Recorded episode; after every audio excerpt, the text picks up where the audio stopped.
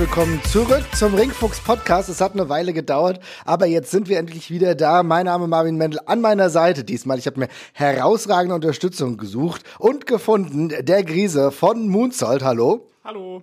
Und der einzigartige, wunderbare, man kennt ihn, man hört ihn, man schätzt ihn. Der Strigger von Cage Match unter anderem. Danke für die schöne Begrüßung, Marvin. Ja, schön, dass wir wieder hier sein können im Ringfuchs äh, Euro Spezial. Ne? Genau das ist es. Es ist ein Euro-Spezial und wir reden heute, ein kleines Review machen wir über WXW Back to the Roots. Wir waren zu dritt da, wir haben es uns angeguckt und ich würde mal gleich fragen, Krise, wie hat dir das Event so grundsätzlich erstmal gefallen? Insgesamt wieder ein schönes, gutes Event von WXW. Kann man wenig Schlechtes zu sagen. Und ja, ich freue mich auf das Review heute. Ich, ich freue mich auch auf das Review, aber du sagst es, erstmal kann man wenig äh, Negatives sagen, was ganz cool ist. Äh, wir kommen jetzt aus dieser Zeit, wir waren ja auch bei Anniversary und äh, Januar ist immer so ein bisschen für uns alle eine Downphase, müssen wir erst wieder reinkommen ins neue Jahr und tatsächlich ist es irgendwie ganz cool gewesen, dass wir hier so ein Highlight hatten, wo wir jetzt hinfahren konnten. Aber Strigger, wenn du an äh, den gestrigen Abend denkst, wir, wir nehmen das hier an einem Sonntag hier noch in einem Hotel übrigens auf, also ganz brandheiß sind wir für euch hier unterwegs. Ähm, Strigger, wie hat's dir jetzt erstmal grundsätzlich gefallen? Ich fand, das war eine runde Veranstaltung mit vielen Facetten, die WXW auch zu bieten hat. Äh, insgesamt äh, haben wir die Brutalität eben des, des Käfig-Matches, der Käfig-Schlacht gesehen. Wir haben ein tolles technisches Match, Match gesehen zwischen äh, Bobby Guns und Yota Tsuji. Wir haben ähm, Frauen-Matches gesehen. Wir haben äh, Matches um, um den Shotgun-Title gesehen. Also es war alles ein bunter Mix dabei, Tag-Team-Matches dabei. Also eine schöne runde Veranstaltung, glaube ich. Eine wirklich so eine ich, ich mag das ja, so eine Gesamtshow immer zu gucken mit allen Facetten, die das Wrestling zu bieten hat. Und ich glaube, das war dieser bunte Mix, den man eigentlich von so einer Show erwarten würde gestern was du sagst, der bunte Mix, der war auf jeden Fall da. Es waren ja viele, die wir zum ersten Mal gesehen haben. Du hast Jota angesprochen. Natürlich, du magst ihn kennen. Ich muss sagen, sein erster Auftritt, wo ich ihn das erste Mal gesehen habe, hat mir gleich gut gefallen. Hat auch einen dankbaren Gegner gehabt. Ich glaube, da können wir tatsächlich auch schon zu den Highlights des Abends kommen. Denn für mich, Bobby Guns gegen Jota war ein absoluter Banger. Die haben sich's richtig gegeben, Grise. Du nix schon zustimmt. Um das jetzt zu verbalisieren, gebe ich dir mal das Mikrofon. Ja, es war äh, wieder, finde ich, das äh, typische Bobby Guns gegen äh, Flyers Match, ohne dass das jetzt irgendwie negativ klingen soll. Ist immer eine sichere Bank. Kann man, glaube ich, einfach nachts Bobby wecken und sagen, hier, hast jetzt ein Match mit dem und dem, mach mal was. Und es funktioniert einfach. Das ist, finde ich, perfekt einfach. Es ist genau wie du sagst, ne? Es ist halt, es funktioniert. Äh, Handshake danach. Ich fand, es war ein richtig cooles Outing. Ich würde ihn noch viel öfter sehen. Stricker, weißt du denn, ob der jetzt äh, länger in Europa unterwegs sein wird? Ich kann es nicht genau sagen, was jetzt die nächsten Pläne sind. Also Suyoda Tsuji, ähm, ich kannte ihn natürlich vorher, aber ich habe ihn in dieser, dieser Version von ihm bisher auch nur einmal gesehen bei Royal Quest. Er war jetzt in Mexiko eine ganze Zeit lang, jetzt ist er in Europa unterwegs und wie lange diese Exkursionen dauern, das kann man natürlich bei New Japan nie sagen. Ähm, die callen die Leute nach Bedarf zurück. Ähm, wäre natürlich wünschenswert, wenn wir ihn jetzt des, des Öfteren mal sehen könnten. Ähm, denn dieses Match, glaube ich, war so eine wirklich so eine Blaupause zu zeigen, was so eine Exkursion eigentlich wert ist. Und, denn er kommt hier hin und du sagst es ja eben, äh, von uns dreien kannte ihn jetzt einer. Und im Publikum wird das noch, glaube ich, noch eklatanter ausgesehen haben bei den Leuten, die nicht so äh, drin sind wie wir jetzt. Und dann hast du einfach jemanden gesehen, der, den das Publikum gar nicht kannte und der von null angefangen hat und am Ende wirklich bei fast 100 stand und die Leute komplett von sich überzeugen konnte und wirklich einfach nur durch seine Arbeit, durch seine durch seine Ausstrahlung, durch seine Aura, durch, sein, durch seine, seine, seine Facial Expressions auch eben einfach die Leute eingeladen hat, ihn ja, ihn zu verfolgen, ihn dran zu bleiben und eben ins Match involviert zu werden. Und gerade dieses Interesse, was er dann doch durchaus entzeugt hat, das ist gar nicht so gewöhnlich, will ich meinen. Denn du hast viele neue Leute und dann sind immer so ein paar dabei, wo du sagst, ach, da fühle ich mich jetzt persönlich berührt, da will ich dranbleiben. Bei anderen ist es dann halt nicht so der Fall. Wir kommen gleich noch auf vielleicht den einen oder anderen zu sprechen, wo es eventuell nicht so gut geklappt hat. Aber bei Jota muss ich wirklich sagen, das war ein geiles Ding. Ich weiß gar nicht, wie lange es gedauert hat, aber was es war, war dann sehr gut. Und Grise, du bist auch hyped von mir aus oder von, auch von dir aus, könnt ihr noch öfter hier vorbeischauen, oder? Ja, auf jeden Fall. Ich bin immer sehr froh, wenn das äh, Teilnehmerfeld bei WXW oder generell bei Euroshows ein bisschen breit gefächerter ist, auch mit äh, Leuten aus Japan. ist immer noch ein anderer Mix, als dann doch, man die deutschen oder europäischen Wrestler einfach sieht. Ja, definitiv. Aber wenn wir jetzt zu deutschen Wrestlern kommen, dann müssen wir tatsächlich sagen, für mich weiteres Highlight, und da bin ich mal sehr auf eure Meinung gespannt, war die Tatsache, dass das Titelmatch, von dem wir ja ausgegangen sind, klar, Titelwechsel wird es mit Sicherheit nicht geben, jetzt Levaniel neuer Champion, jetzt bei Anniversary geworden, gegen Tischer, und ich war ehrlich gesagt vor dem Match jetzt nicht unfassbar hyped. Für mich war das so, naja, wir gucken mal. Aber was die beiden im Ring gelassen haben, auch dann später der Turn von Tischer, das war für mich ein ziemlich geiler Kampf. Was meinst du, Strigger? Ja, ich denke auch, dass es ein ziemlich würdiges World Title Match gewesen ist für diese, für diese Show auch. Wir müssen ja gucken, wir sind gerade, du hast es eben gesagt, wir sind in dieser Phase zwischen Anniversary und Karat, wo es beides mal eigentlich große Titelmatches gibt. Und dann ist ja so ein Match mit Axel Tischer ja schon ein, auch ein großes Match, ne? wenn, man, wenn man ihn als, als Namen einfach sieht. Und eben das Handwerkliche, was die beiden da gelassen haben, war, kann man, glaube ich, kann man eigentlich nichts gegen sagen. Es war, eine, es war ein wirklich gutes Match, das hinten raus eben nochmal wirklich nochmal sich ein bisschen gesteigert hat zu einem guten Finish und zu einem sehr spannenden Finish am Ende auch. Es gab ja diverse ähm, Kickouts am Ende auch, unter anderem aus der Sternschnuppe, oh ja, aus der ersten Sternschnuppe. Ne, und musste Levan ja seine zweite anbringen. Also da musste er nochmal noch mal eine Schippe drauflegen, als, als das, was er sonst leisten würde. Und da hat man auch gesehen, okay, diesen Punkt muss Levania jetzt überwinden als Champion, um diesen starken Gegner wirklich zu schlagen.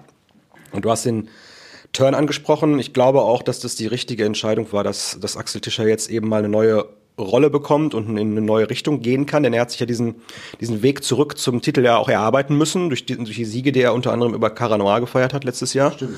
Ja, und dann ähm, war er so weit, dass er dann in diese Position wieder reinkam und das Match hat er dann verloren und wenn er jetzt einfach, sein Charakter, hätte er jetzt weitergemacht als dieser Charakter, der er war, wäre er wahrscheinlich irgendwie ins Niemandsland abgedriftet, Niemandsland abgedriftet und insofern glaube ich, dass das eine gute neue Rolle geben kann, weil es auch wieder eine neue, neue Story-Möglichkeit, neue Match-Optionen geben kann. Und Oberhausen wollte das eh. Ja, Axel Tischer als Ziel ist, glaube ich, etwas, was in Oberhausen immer gen generell gut ankommt. Krise, wie ist dein Gefühl? Hast du das Gefühl, dass ähm, das eine überraschende Turn war? Überraschend im Sinne von, dass ich es nicht geglaubt habe, schon, aber es ist der notwendige Turn für Tischer in dem Sinne. Ähm, er ist, finde ich, der deutlich bessere Heal, auch gerade weil er jetzt so ein bisschen von außerhalb wieder kam, war ein bisschen länger weg, ist so ein bisschen noch die ältere Generation. Hm. Er passt da schon so ein bisschen als so ein alter Veteran, so ein bisschen total in die Rolle jetzt rein. Habe ich Bock drauf. Ja. Und jetzt so ein bisschen die, die neuen jungen Leute zu vermöbeln, das, da habe ich schon Bock drauf jetzt. Und das steht ihm auch aktuell, glaube ich, viel besser als dieser relativ farblose Face. Sie hatten es ja schon mal angedeutet letztes Jahr, als ja. er seine Titel Stimmt, ein ja, bisschen ja. mit so Augenkratzern verteidigt hat und so. Es wurde dann ja anscheinend fallen gelassen. Ich weiß es nicht mehr ganz genau. Schade, und jetzt bin ich voll bereit für den full-blown äh, Heal. Aber was du sagst, wie geil ist das denn? Wie geil ist das denn, dass wir jetzt alle wieder Bock drauf haben? Ne? Ich meine, ganz ehrlich, unter uns, wir können ja mal, wir können ja mal drüber sprechen. Der Hype, dass wir sagen, oh, Axel Tischer Match, der war nicht unfassbar groß, als wir äh, auf der Karte gesehen haben. Aber jetzt plötzlich sind wir alle wieder Feuer und Flamme, haben richtig Bock, dass der fiese Axel Tischer jetzt jeden nach Strich und Faden vermöbelt. Das ist so eine geile Kiste. Also im Endeffekt, wir sind jetzt wieder neu hyped und äh, da stellt sich natürlich die Frage, wo geht jetzt für Tischer hin? Strigger, denkst du, dass es der Weg ins Karat führt oder wir müssen, darüber müssen wir jetzt eigentlich schon sprechen. Karat. Wir reden gleich noch ausführlicher drüber, aber Tag 2 ist natürlich immer der Main Event, da geht es um den World Title. Und aktuell steht Levaniel ohne direkten Kontrahenten da. Ist ein Rematch für Tischer im Bereich des Möglichen. Wie siehst du das? Ja, du hast natürlich zwei Optionen. Du hast äh, die Option, dass man sagt, okay, der hat jetzt hinterrücks den World Champion attackiert und wir machen das direkte Rematch natürlich. Ne? Und da kannst du natürlich in die, in die äh, Situation gehen, dass Levaniel sagt, okay, ich will dieses Match unbedingt haben, weil ich mich an Tischer rächen möchte. Das wäre die eine Option. Die andere Option wäre zu sagen, nee, das Office oder das Champion Board, Champion of Directors Board sagt, nee, das geht jetzt nicht. Du hast eine Titelchance gehabt, du musst dir die jetzt wieder neu verdienen und dann geben wir dir eben die Chance, das über das, über das Karat zu lösen. Also ja. beide Optionen sind, sind in Ordnung. Ich würde persönlich äh, favorisieren, die zweite zu nehmen, weil das direkte Rematch jetzt nochmal zu machen, ist nicht meiner Ansicht nach. Welchen Sinn ergibt es tatsächlich? Genau, welchen, welchen Sinn ergibt es? Er hat clean verloren gegen Levanil, nur weil er ihn hinterrücks attackiert hat. Also sportlich gesehen gibt es da keinen Grund, aber Storyline, Storyline technisch kann man es wohl irgendwie lösen, aber das wäre wohl nach, nicht so ideal, glaube ich. Also du sprichst aber trotzdem an, weil es ist natürlich so, okay, ich habe ihn jetzt hinterrücks attackiert, jetzt bekomme ich zu, zum Bonus als Belohnung noch ein Match. So, das macht. Ja, genau. Also ist das, ist das vertretbar? Wenn wir auch an die Kinder denken, Krise, welche Optionen siehst du da? Ähm, ich finde diese Idee, dass er einen Flyen bekommt, nicht so verkehrt. Ah, geil. Ähm, mhm. Vielleicht findet man irgendwie noch einen größeren Namen aus England oder vielleicht sogar in den USA. Ich bin generell großer Freund davon, dass man Leute in Positionen steckt, in denen sie liefern müssen. Mhm. Das hat mit Elia Blum letztes Jahr hervorragend funktioniert, den man in diese Amboss-Fehde mit reingeworfen hat, auch in, in große Matches, teilweise Main-Events von kleineren Shows. Und er hat eigentlich immer abgeliefert Und das finde ich unfassbar wichtig, dass man das den, die Leute dazu zwingt, in Anführungszeichen, und die nicht nur in so Watte packt und einfach mit die so in die ähm, Trainingsmatches, sage ich mal, steckt, sondern wirklich in diese, wo sie abliefern müssen. Und das wäre jetzt für Levine auch so ein Spot, wo er es mal tun müsste, komplett, wo er sich nicht auf andere verlassen könnte, sondern er denn ist, der das machen müsste. Und da sehe ich ihn dann am Ende. An ja. Karat Tag 2 in einem großen Main Event gegen einen großen Namen. Ganz ehrlich, ich habe auch Bock drauf. Ich schließe mich dir vollkommen an. Großer Name, vielleicht wirklich kriegen wir ja noch mal einen. Wir haben gestern schon mit einem Schmunzeln über Jeff Jarrett nachgedacht. naja, die Resurrection von Jeff Jarrett. Äh, vielleicht kommt er ja noch mal letztlich verprügeln von Levaniel. Es würde auch, sagen wir mal, phänotypisch optisch sehr, sehr gut passen. Ja, also insofern äh, wäre vielleicht eine Idee. Naja, wir spinnen auch manchmal. Liebe Leute, schreibt uns auf jeden Fall, was ihr denkt. Wer könnte der Kontrahent an Tag 2 für Levaniel sein? Fakt, dass es würde ihm nicht schlecht tun, da nochmal einen internationalen Namen zu haben, den er eventuell besiegen könnte. Das wäre nochmal der Hype, den man vielleicht nochmal ein bisschen braucht. Und jetzt gucken wir mal, was wir noch ganz cool fanden. Ich habe noch so ein paar Kleinigkeiten aufgeschrieben. Ich glaube, wir sind alle hyped, denn Rambo, liebe Leute, es ist, ja, ihr könnt, hier wird gejubelt, ja, auch ist ein stiller Jubel. Rambo hat sich, glaube ich, in unser aller Herzen gecatcht, Trigger. Erzähl mir doch mal das Phänomen Rambo. Was hat es damit auf sich? Rambo ist, die, ich, ja, wie soll man Rambo erklären? Rambo ist jemand, der einfach seine Sache macht, ja, und der das dieses Gimmick, was er hat, einfach so unfassbar gut rüberbringt. Er ist in diese, Nische gekommen und wir haben es gestern beobachtet. Selbst als er am Merch-Table steht, er ist immer in seiner Pose ja. wirklich durch, durchgehend in seiner Pose am Merch-Table, eine Hand hinterm Rücken in dieser El Commandante-Pose gewesen. Er ist ein ein völlig solider Catcher im Ring. Ne? Der macht sein Handwerk, der macht nichts, was er nicht kann. Mhm. Und der bleibt immer mit, dem, mit, wirklich mit, den, mit, mit beiden Beinen auf dem Boden, kann man das wirklich so sagen. Ne? Ab und zu auch mal ein bisschen vom Top Prop, aber insgesamt ne, also eine ganz solide Hausnummer. Und ja, ich glaube, wir, es, ist so, es ist irgendwie so ein Phänomen geworden, dass wir ihn einfach äh, gerade so ein bisschen abfeiern und er auf dieser, auf diesem, auf dieser Welle auch gerade so ein bisschen mitschwimmt. Ne?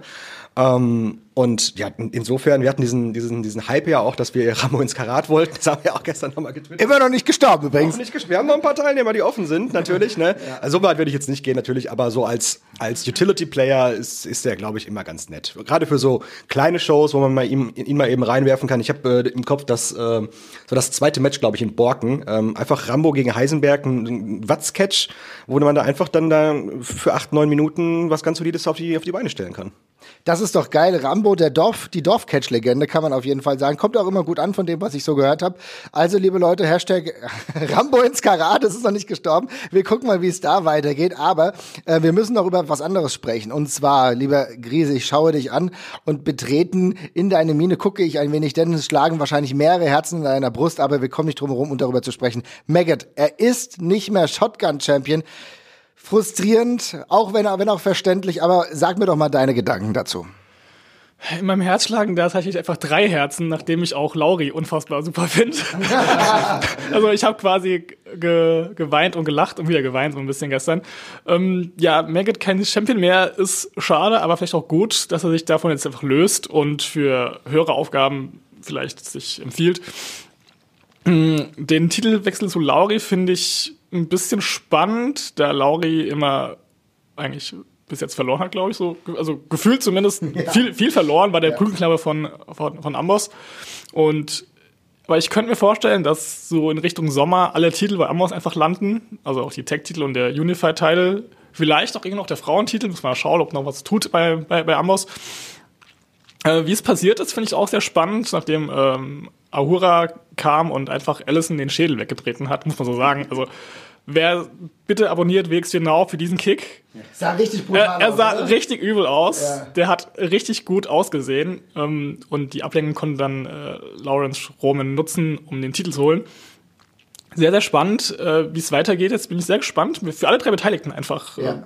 Und jetzt auch wieder, wie bei Le Vaniel, jetzt ist Lauri in der Position, dass er abliefern muss. Und das gefällt mir.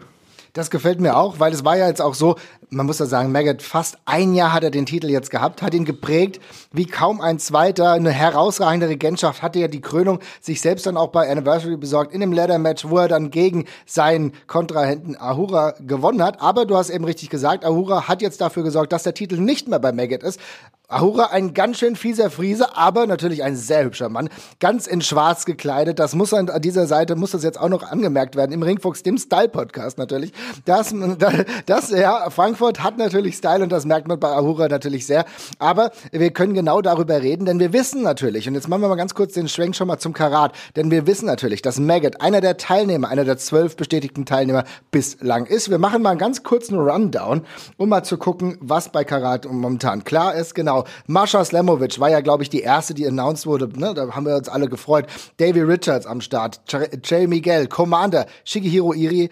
Mittehan, ganz klar. Peter Tihani, auch gestern übrigens wieder abgeliefert. Äh, Francesco Akira, Maggot, wie eben schon genannt. Jörn Archer, Tristan, äh, Jörn Archer, Tristan Archer und Jörn Simmons, das sind die bestätigt und natürlich der Sieger des Qualifikationsturniers in Bielefeld und lieber Strigger.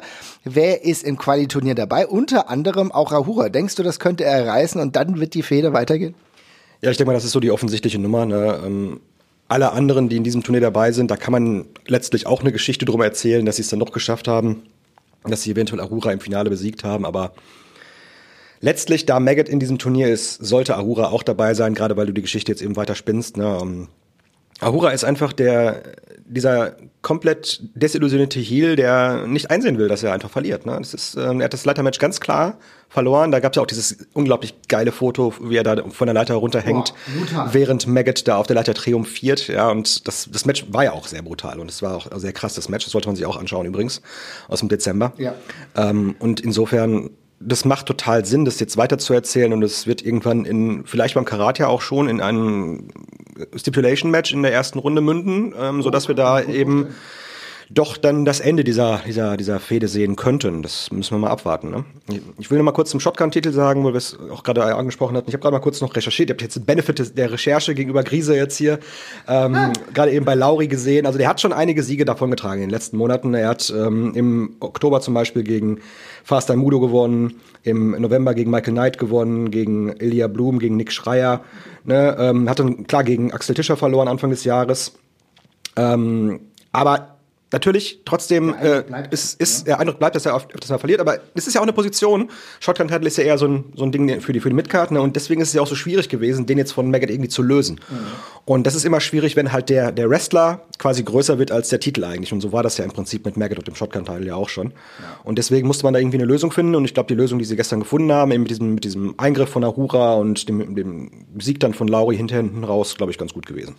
Finde ich tatsächlich auch. Ich finde es auch super. Hier googeln die Gäste noch selber. Dementsprechend haben wir eine kleine Korrektur jetzt noch einbringen können, aber ist ja genau richtig, was du sagst. Ich denke, ich fand den, den Satz, den du eben gesprochen hast, dass Maggot im Endeffekt größer geworden ist als der Titel. Das ist genau der Fall. Maggot zu einem der absoluten Topstars 2022 geworden. Dementsprechend eine sehr solide und absolut verständliche Nummer. Die Nominierung jetzt für Karat, ich bin so gespannt, ob das wirklich schon in der ersten Runde der Fall ist gegen Ahura oder ob das vielleicht sogar im Viertel, hey, who knows, im Halbfinale sein wird. Aber irgendwann werden sich die Wege definitiv kreuzen kreuzen. Ähm, Krise, war das für dich ein kleiner Downer, dass wir keine Ankündigung jetzt bei Back to the Roots bekommen haben, wer noch bei Karat dran teilnimmt? Ja, muss man, also muss man so in den Raum werfen. Ähm, hätte sich ja sehr angeboten, auch wenn es ein Homegrown-Talent gewesen wäre, sage ich mal, dass man irgendwas ankündigt. Da sind ja noch jetzt drei Plätze komplett offen. Der vierte ist ja der Qualifier in Bielefeld. Und es ist ja nur noch diese Show Bielefeld jetzt dazwischen, wo man was ankündigen könnte. Und da hätte sich jetzt Oberhausen viel besser angeboten. Ja, es sind sogar noch vier Plätze, die frei sind. Wir haben Oberhausen bzw. Bielefeld haben wir noch dazu gerechnet. Aber ist kein Problem. Rechnen ist manchmal schwierig. Aber trotzdem, äh, der Fakt bleibt ja. Ja, ja, genau. Für meine, für meine ist ja ne, noch schlimmer für meine ähm, Aussage, dass nichts angekündigt wurde. Jetzt hast du ja noch vier Plätze komplett offen, die jetzt ja. über Social Media oder sonst irgendwie verkündet werden. Und ich hatte mir so im Kopf ein bisschen ausgemalt, dass vielleicht noch ein etwas größerer Name angekündigt wird, vielleicht mal aus England oder aus den USA. Aber vielleicht kommt es ja doch noch, wer weiß. Aber ich bin, glaube ich, auch nicht böse, wenn es nur, also in Anführungszeichen, nur Leute aus Europa oder Deutschland werden, solange sie gut sind, sage ich mal. Das ist ja genau der Punkt. Ich meine, wir sind ja sehr zufrieden durchaus mit dem Roster. Grundsätzlich, wie sich das in den letzten Jahren wieder entwickelt hat. Und dann ist es tatsächlich besser, man nimmt gute Leute, die aus unseren eigenen Reihen kommen, bevor irgendein Enhancement-Talent irgendwie aus den USA antritt. Natürlich schlagen da die Herzen, dass man sagt, vielleicht ist ja noch so ein Banger dabei, ne? Ja, natürlich, ne? Wenn ich mir das, das Roster so angucke, also so einer, einen könnte es vielleicht noch vertragen. Also es ist ziemlich, ziemlich gut durchmixt ne? mit mhm. vielen verschiedenen Stilen auch. Du hast Leute aus Japan, du hast äh, Commander aus Mexiko, du hast Leute aus den USA, aus Europa dabei. Da, da, da ist viel dabei, was man, wo man sich dran festhalten kann. Aber ich glaube, so Richtung Richtung Karat, wenn man noch mal so ein paar Tickets am Ende verkaufen will, ist, glaube ja. ich, so ein, so ein großer Name am Ende doch noch mal die Option eigentlich. Und dann das bei einer, einer Live-Show zu machen, ist natürlich immer eine, immer, kommt ein bisschen besser immer, weil du es ja auch als Material verarbeiten kannst, mhm. als wenn du es über Social Media ankündigst. Aber manchmal ist halt auch die Frage, ähm, ob da jetzt alles schon komplett hundertprozentig feststeht, kann ja auch sein, dass da noch, noch Verhandlungen laufen. Wie, wie auch immer man das, das, das jetzt regeln kann, äh, müssen wir mal abwarten. Am Ende ist immer, glaube ich, ganz schön, immer zurück, zu, zurückzuschauen, wie die Karatankündigungen so gekommen sind. Und am Ende wird es, glaube ich, dann doch so laufen, dass wir da ein gutes Teilnehmerfeld haben. Das sowieso, da gehe ich fest von aus. Aber wir haben das so als kleinen Downer jetzt mal angesprochen. Ich finde, wir können doch noch mal ganz kurz die Sachen, die vielleicht nicht so gut gelaufen sind, mal ansprechen bei Back to the Roots. Und da muss ich sagen, es war, gab ja zwei Frauenmatches. Mit dem einen war ich übrigens total fein, was mir sehr, sehr gut gefallen hat. Aber Everett gegen Maria de la Rosa. Äh, ganz cooles Aufeinandertreffen, die beiden. Äh, sehr kontrovers, beziehungsweise sehr konträr zueinander. Ja, Aber Everett, die, ihre Sachen äh, nicht mehr hatte, ja, ist angereist und äh, die Airline hat wohl die ganzen Sachen, ähm, ja, wie soll ich sagen, ja, versch verschlammt, ja, auf gut Deutsch, hat sich dann äh, relativ schnell, sei es im Primark oder C&A oder sonst irgendwo, neue Sachen gekauft, sah aber aus, als hätte sie das schon immer getragen. Dementsprechend smarte Lösung für das Finish. Schaut euch das gerne mal auf WXW Now an. Mir sehr gut gefallen. Das zweite Match, muss ich sagen, das war das Titelmatch. Alice Inc. gegen Amal und da bin ich jetzt ein bisschen fies. Ich werde mit Amal nicht warm. Und ähm, deswegen war das für mich ein bisschen unrund. Krise, wie siehst du das? Kann ich leider nur zustimmen. Ähm ich weiß auch nicht, ob es nicht vielleicht auch ein bisschen an Alice Inc. liegt, die jetzt irgendwie auch nicht so abgeliefert hat, wie sie, finde ich, hätte tun können oder sollen in ihren bisherigen Matches bei WXW. Wirkte auch bei, lass mich lügen, Femme Fatale, mhm. wo sie den Titel gewonnen, also in dem wirkte sie auch so teilweise sehr unrund, obwohl ihr sich, finde ich, so wie sie sich im Ring gibt und bewegt, eigentlich sehr, sehr sicher wirkt ähm, was auch für ihre Gegnerin gilt. Aber sobald es an die Moves irgendwie geht, wirken beide nicht so kontrolliert, wie sie sein sollten von ihrer Ausstrahlung und wie sie sich im Ring auch geben. Also sie wirken halt schon sehr sicher, aber irgendwas klickt nicht. Ich kann es nicht ganz in Worte fassen, woran es liegt. Also gerade ähm, Alice Inc. ist ja, mit ihrem Look ist ja schon so ein bisschen, bisschen Superstar-Look. Ja. Äh, ja. Ich finde es ganz interessant, weil du sprichst es an. Die ganzen Tools sind bei beiden natürlich komplett da. Bei Enk habe ich fast sogar noch eher das Gefühl, dass es noch schneller geht. Aber bei Mal, die kennen wir jetzt auch schon jahrelang und sie ist natürlich ein absoluter Superstar vom Look her.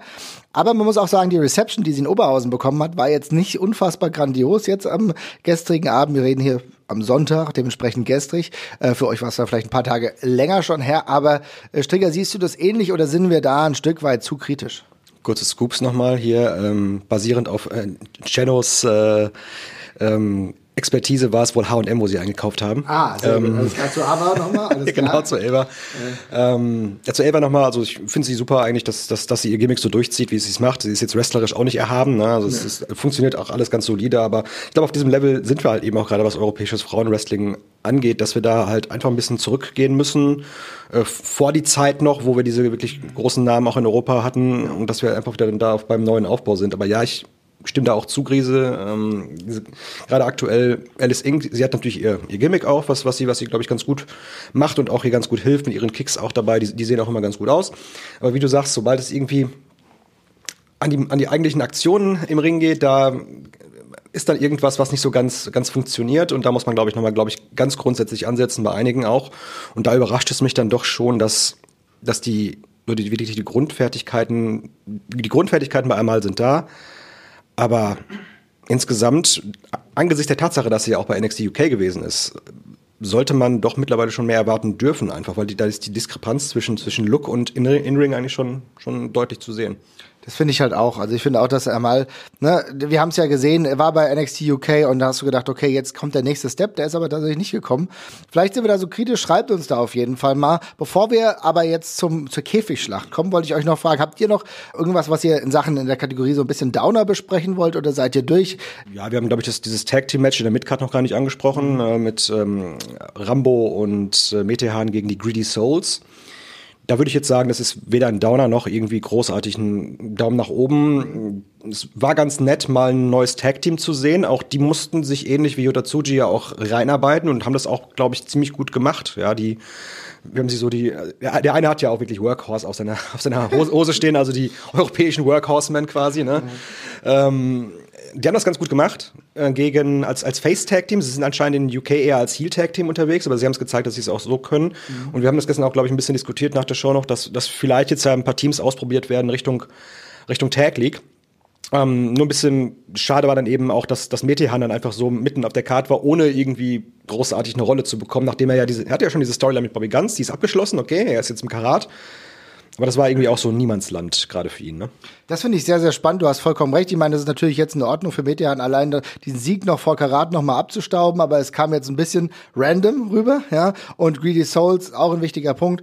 Ich finde das total cool. Was mir immer so ein bisschen fehlt, was ich ganz gerne hätte, ist dass so ein kleines Introduction-Video würde mir noch gut tun, damit ich so ein bisschen weiß, mit wem ich zu tun habe, damit ich so ein bisschen das Gefühl bekomme, okay, wer ist denn da jetzt? Weißt du? Also da sind so, weißt du, das hättest du vorschalten können, dass ich dann einfach mitbekomme, ah, okay, die sind es, okay, die wollen jetzt hier irgendwas erreichen. Denn was du sagst, dass der Weg jetzt dahin führend zur Tag League da ist, dass du Tag Teams ausprobierst, die du dann irgendwie sagen kannst, die werfen wir dann da rein, vollkommen logisch, aber so ein kleines Introduction-Video würde mir auf jeden Fall ganz gut tun. Aber du hast so gesagt, nicht so Platz auf der Card gefunden, ist tatsächlich noch ein anderer Aspekt, bevor wir dann zum letzten kommen, und zwar Mudo in der Pre-Show kann man schon sagen, ja, hat verloren gegen Tristan Archer, den ehemaligen Champion. Und bei Mudo-Krise müssen wir uns auch darüber, ja, müssen wir darüber nachdenken. So richtig einen Platz hat er gerade nicht, oder? Nee, leider überhaupt nicht. Er hat ja seinen Spot, sag ich mal, einfach verloren durch die Verletzung äh, seiner Tag-Team-Partnerin Stephanie Mays. Ähm, haben ja die Titel wieder verloren dann auch, nachdem sie die kurz vorher gewonnen haben. Mays leider zum zweiten Mal schwerer verletzt, nachdem sie ja quasi zurückkam, Titel gewonnen hat und sich danach gleich wieder verletzt hat. Und ja, muss halt Mudo leider mal schauen, wo er bleibt jetzt, ne? Also ja. man kann ja seine Matches mal angucken, die er hatte in den letzten äh, sechs Monaten, waren schon relativ viele, aber alles wenig relevant so. Er ist halt da und schade, ist vielleicht mehr drin und muss mal abwarten, wie es, glaube ich, weitergeht. Ja, es ist definitiv schade, weil ich glaube, wir hatten ja auch alle die Shotgun-Tapings gesehen, als äh, in der Corona-Pandemie, wo er eine große Triebfeder war. Ne? Auch mit Stephanie Mays, wo wir alle auch Bock hatten, aber die Übersetzung dann auf den ja realen Chord mit Fans hat dann nicht hundertprozentig so geklappt. Streger, wie siehst denn du das? Ja, ich glaube, das, das, hat schon anfangs ziemlich gut funktioniert, dass diese mhm. Übersetzung da war und auch äh, natürlich äh, haben nicht, muss man ganz ehrlich sagen, viele, viele Leute haben diese Shotgun-Tapings nicht geguckt in der Pandemie. Sehr guter Punkt. Ähm, die, die es geguckt haben, die waren dann auch drin, als die, als die Shows wieder anfingen und da war auch Mudo einer derjenigen, der, der Reaktion gezogen hat. Ich glaube aktuell, ähm, er leidet ein wenig darunter, dass er, dass er oftmals diese Showcase-Matches bekommt, wie zum Beispiel gegen Mascha Slemovic da, das im, im letzten Juni noch. Und da ist dann einfach keine Story hinter. Und da ist es schwer, dann wirklich einen Anpackmoment zu finden als Fan. Ja, und in dieser, in dieser, in dieser Rolle ist er gerade irgendwie. Ja. ja, so ist es. Wir werden das weiter beobachten. Was krass war, äh, wenn wir sagen, wir beobachten Dinge, müssen wir auch gucken, dass es Robert Dreisker hoffentlich, hoffentlich bald wieder besser geht. Denn die Käfigschlacht wie immer ein brutales Ding und wie immer ist es so, dass Robert Dreisker da eine zentrale Rolle einnimmt. Diesmal leider aber nicht im Positiven, denn er scheint sich heftiger verletzt zu haben. Ja, wir wissen noch nicht genau, was Sache war. Wahrscheinlich auf jeden Fall die Nase. Mal gucken, was noch betroffen ist. Irgendwie eine Freak-Accident. Wir wissen gar nicht genau, wo das Ding war. Vielleicht bei einem Crossbody. Strigger, du nix zustimmt, deswegen gebe ich nochmal dich. Ja, ich kann es ja auch nur so sagen, wie wir es uns zusammengereimt mhm. haben halt. Ne? Wir hatten ähm, relativ früh im Match die Aktion, er wäre, wär, glaube ich, als zweites drin bei, bei Amos, ne? Und sie hatten einen 2-1-Vorteil. Ja, und dann plötzlich fing er einfach wirklich, wirklich an zu bluten. Das wirklich äh, sah auch nicht schön aus und ähm, wurde auch relativ schnell deutlich, dass es eben keine geplante Aktion gewesen ist. So dass wir uns da schon früh Sorgen gemacht haben, dass er wirklich schwerer verletzt ist, weil es erst so aussah, als hätte er sich irgendwie die Wange aufgerissen. Und ja, das ist natürlich unser Stand von gestern Abend. Wir haben natürlich mit einem, den einen oder anderen noch gesprochen. Mhm. Und er war dann zu dem Zeitpunkt noch im Krankenhaus, deswegen erwarten wir uns ja vielleicht für heute mal ein kleines Update Richtung Robert Dreisker auf jeden Fall. Ja, gute Besserung. Aber leider hat natürlich das, das, das ganze Match darunter gelitten. Ne? Und der, der, offensichtlich musste alles umstrukturiert werden, weil dann auch diese ganze Dynamik dieses, dieses Cage-Matches dann nicht mehr gepasst hat, weil ja die, Fan, die Faces dann in der, in der Überzahl gewesen sind. Was für so, einen, so eine Matchart grundsätzlich nicht praktikabel ist, eigentlich. Ähm, Ja, und dann wurde das Match eben relativ schnell beendet mit dem offensichtlichen Sieg, dass man eben Peter Tiani nochmal eben Richtung Karat pusht. Äh, aber es war natürlich ganz offenkundig. Haben, haben ja auch alle gesehen, die ein bisschen deutlicher hingeguckt haben, dass auch Taz immer hin und her gelaufen ist und Leuten was erzählt hat, dass dann da ganz, ganz grundsätzlich Dinge umgeplant werden mussten. Ja, das merkt man deutlich. Im Endeffekt ist es aber auch so, dass in dem Moment Wrestling so ein bisschen in den Hintergrund rückt, oder Krise? Ja, absolut. Ähm, wenn jetzt wirklich was Schlimmeres ist, als, ich sag mal, Anführungsstrichen nur, nur die Nase gebrochen und eine sehr starke Blutung, dann ist das natürlich sehr schlecht, wenn das längerefristige Folgen hat. Und aber auch wenn es jetzt nichts, äh, auch schlecht einfach. Definitiv. Ähm, vielleicht muss man rüber, rumübergehen, äh, 30er nicht mehr in dieses Match reinzubucken. Das ist jetzt die fünfte Käfigschlacht, lass mich lügen, fünfte. Ja. Und deine zweite schwere Verletzung. Und vielleicht ist dann der Zeit, dass man das Gimmick an einen anderen Wrestler weitergibt, sag ich mal. Und ihn nicht mehr in diese Spots reinwirft, weil das war ja, glaube ich, die erste oder zweite Aktion im Match. Ja. Und ist auch völlig schade, weil in meinem Kopf habe ich mir ausgemalt, dass Dreisker die Käfigschlacht gewinnt und danach Ansprüche an den Titel stellt äh, von Levaniel für Karat. Das wäre schönes Booking in meinem Kopf zumindest gewesen. Was jetzt halt komplett weggefallen ist. Äh, das Match war dann halt leider auch, abgesehen davon, dass ich auch einfach keinen Bock darauf hatte, weil ich einfach wissen wollte, wie es eigentlich, wie eigentlich Dreisker geht, ähm, wurde es auch schnell abgefrühstückt. Da wurden noch ein paar Spots abgearbeitet und dann ja. gab es die Doppel-Submission und einer hat abgeklopft und dann war es, glaube ich, sechs Minuten nach Vollendigung des 3 gegen 3 oder 3 gegen, gegen 2 viel eher schon zu Ende. Ja, leider großer Downer zum Ende der Show. Kann keiner was dafür, passiert leider. Das ist genau das, was du sagst. Es ist, es ist passiert. Da ist es auch immer so, dass man sagen muss, Wrestling ist natürlich auch etwas, wo viel Risiko auch noch stattfindet. Du hast eben gesagt, ein paar Highspots. Peter Tihani, der dann, glaube ich, auch vom Käfig noch gesprungen ist und dann auch noch mal sein Leben mehr oder weniger riskiert hat. Ich bin froh, dass sich da nicht noch jemand verletzt hat. Tihani hat wenigstens den Push dann bekommen Richtung Karat. Auch ein Ausnahmetalent, was uns die nächsten Wochen, Monate wahrscheinlich noch ein bisschen begeistern wird.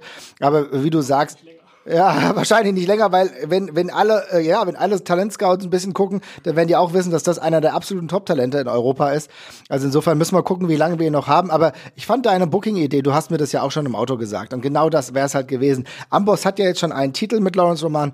Das wäre vielleicht echt so weitergegangen. Das ein Robert Dreiske, dann die Möglichkeit, der ist ja in Form, meine Güte. Ich verfolge das ja relativ engmaschig, wie unfassbar gut trainiert, durchtrainiert dieser Watz ist. Ja, das ist ja nicht zu fassen. Also der ist der Form seines Lebens und ich hätte es ihm sehr, sehr gegönnt. Deswegen, ich glaube, wir schließen hier diesen Podcast und äh, sagen, glaube ich, alle gute Besserung an Robert Dreisker, damit du bald wieder am Start bist. Liebe Leute, der Ringfuchs ist wieder da. Wir senden wieder regelmäßig. Spätestens Eurocatch-Vision gibt's nach dem nächsten äh, Berlin, denn da ist Strigger und ich sind da ebenfalls am Start. Gucken wir uns das mal ganz genau an. Also GWF Global Warning, ne?